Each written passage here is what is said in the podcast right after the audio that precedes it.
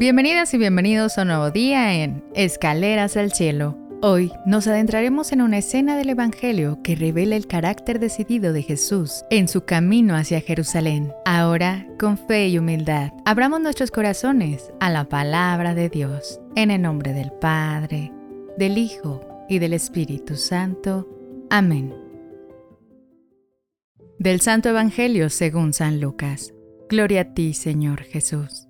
Cuando ya se acercaba el tiempo en que tenía que salir de este mundo, Jesús tomó la firme determinación de emprender el viaje a Jerusalén. Envió mensajeros por delante, y ellos fueron a una aldea de Samaria para conseguirle alojamiento.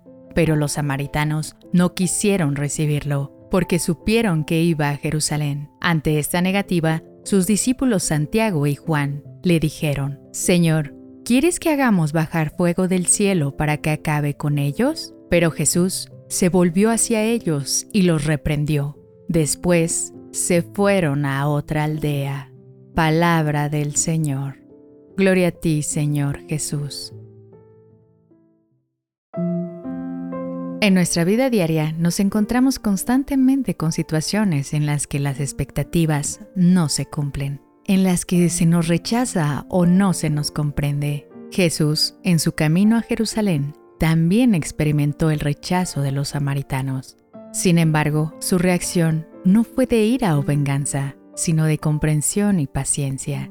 Este Evangelio nos invita a reflexionar sobre nuestra capacidad para manejar el rechazo y las decepciones. Jesús nos muestra que no debemos responder al mal con mal, sino buscar el entendimiento y seguir adelante. En nuestras relaciones, en el trabajo o en cualquier otro ámbito, siempre habrá desafíos.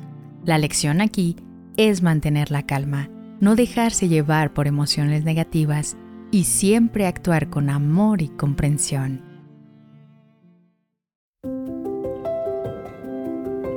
Gracias por acompañarnos hoy en Escaleras al Cielo.